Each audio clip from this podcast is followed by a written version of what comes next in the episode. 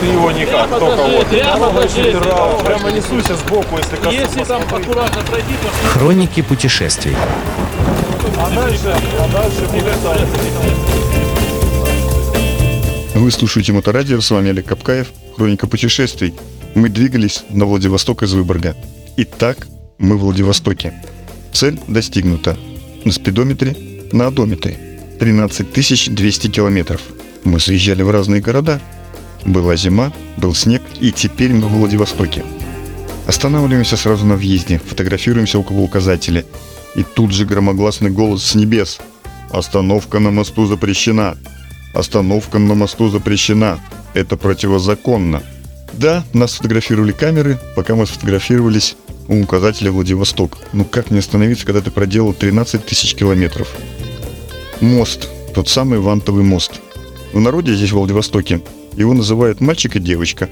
Потому что столбы, которые держат ванты, к которым крепятся ванты, на которых подвижен мост, один из них имеет букву V, Виктори, а другой букву V, Виктори, перевернутый, то есть мальчик и девочка.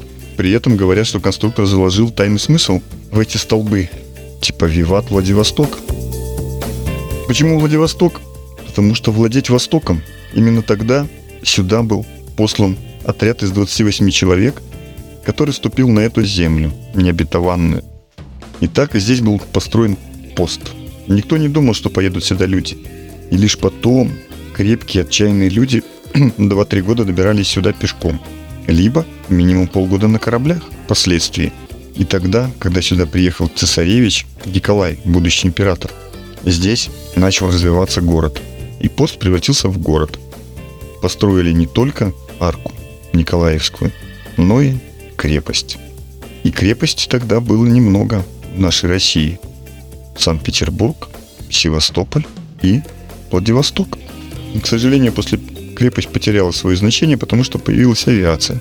Но до сих пор остались очень сохраненные военно-защитные сооружения, там, где были батареи.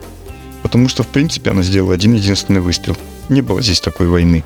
А вся дальневосточная история просто широко-широко пронизана всевозможными революционными и военными действиями. То китайцы, то японцы, то интервенты, то одна республика, то вторая, то столица, то не столица. Если углубиться в историю, конечно, удивляешься. Вот она, мощь и сила наших людей, людей нашей страны.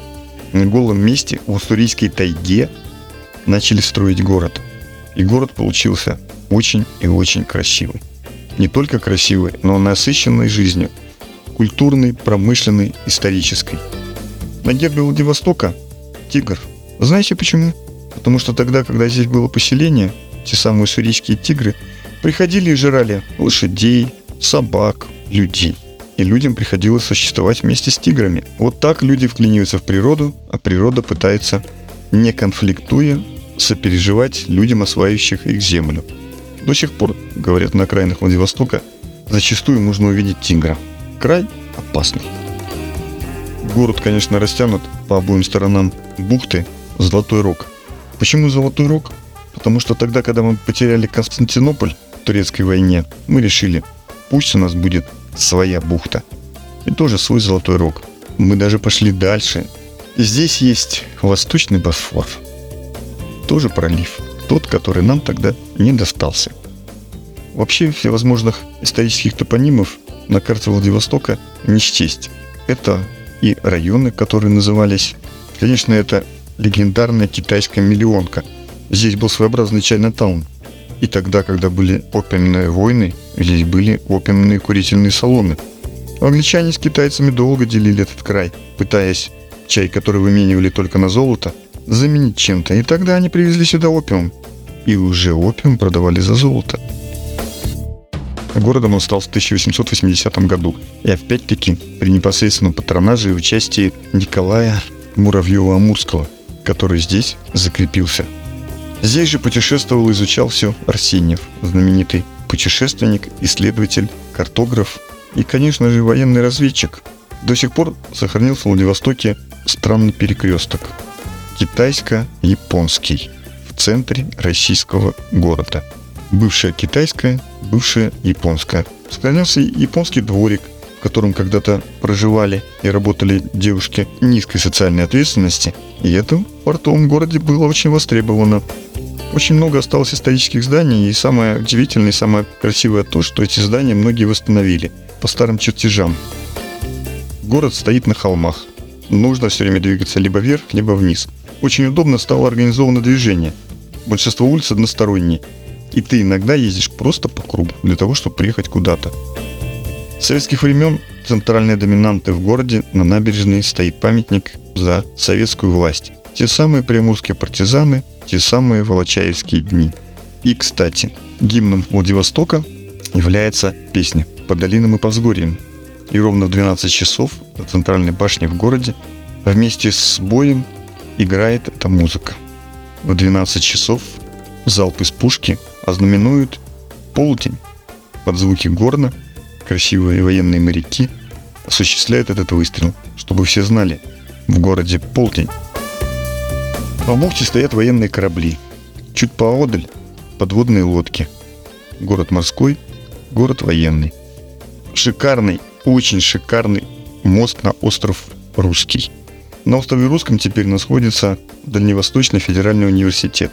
Построены новые корпуса, новые дороги, вид на океан. Посетили, рекомендуем. Множество современных отелей – Заселиться можно любой, и практически в каждом из них будет вид на море.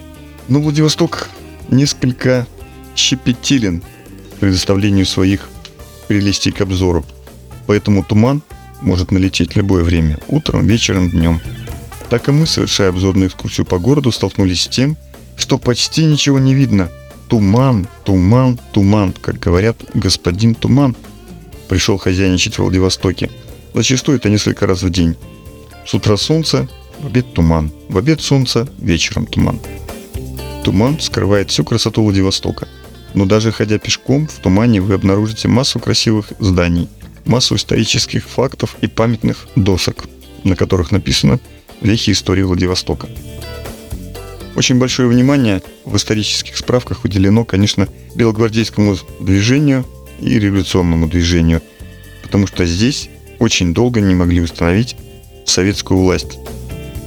Во Владивостоке население и заселение территорий происходило практически взрывом. Сюда поехали немцы, поляки, чехи, англичане, американцы.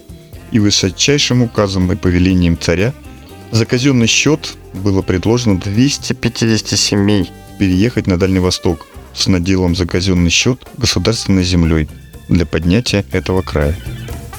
Но когда завершилось строительство ветки Транссиба, здесь прямо-таки случился промышленный и экономический бум. Все поехали сюда, ведь теперь за не очень большие несколько недель можно было добраться до Владивостока. Так и до сих пор Транссиб то ли заканчивается, то ли начинается здесь. Местные говорят, что здесь начинается Россия. И в принципе я с ними согласен, ведь все начинается там, где встает солнце. А солнце встает у нас именно здесь появляясь из океана. А на западе оно заходит, поэтому Владивосток – это ворота России, начало. Как я уже говорил, в 20-е годы здесь и чехи свергали правительство, и японцы свергали правительство, и американцы задвигали японцев, и англичане участвовали. Но так или иначе, советская власть была установлена. И еще тогда они вмешивались в наши внутренние дела. Экономический подъем Владивостока то замирал, то опять набирал новые обороты – Великая Отечественная война затронула Владивосток только как крупнейший пересылочный порт вместе и Мурманска, и группы архангельских портов. Здесь шли поставки вооружения и всего, что нужно было для победы нашей страны в этой кровопролитной войне. Потом индустриальный рост после войны Владивостока сильно ускорился. Уже в настоящее время, конечно, сейчас, что это такое Владивосток? Владивосток – это импорт машин, импорт товаров, импорт мотоциклов – очень много. Мы посетили несколько мест. В общем-то, я думаю, что две трети мотоциклов поставляется через Владивосток. Из океана, и из Японии. Здесь просто склады забиты этими мотоциклами, которые отправляются туда, в нашу европейскую часть. В Владивостоке мы встречаемся с Мишей Пиратом, основателем, президентом старейшего клуба в нашей стране Iron Tigers. Он с удовольствием рассказывает нам, показывает Владивосток, рассказывает историю Владивостока и возит по нашим делам, уделяя нам огромное количество времени. Ребята до сих пор это самый большой клуб на Дальнем Востоке. Ребята живут мотоциклетной жизнью. Приятно. И именно тогда, в 90-е годы, именно ими было написано открытое письмо руководителю «Ночных волков» о том, что «ну что вы пытаетесь всем рулить, все мотоциклы идут через нас». И тогда это было правдой.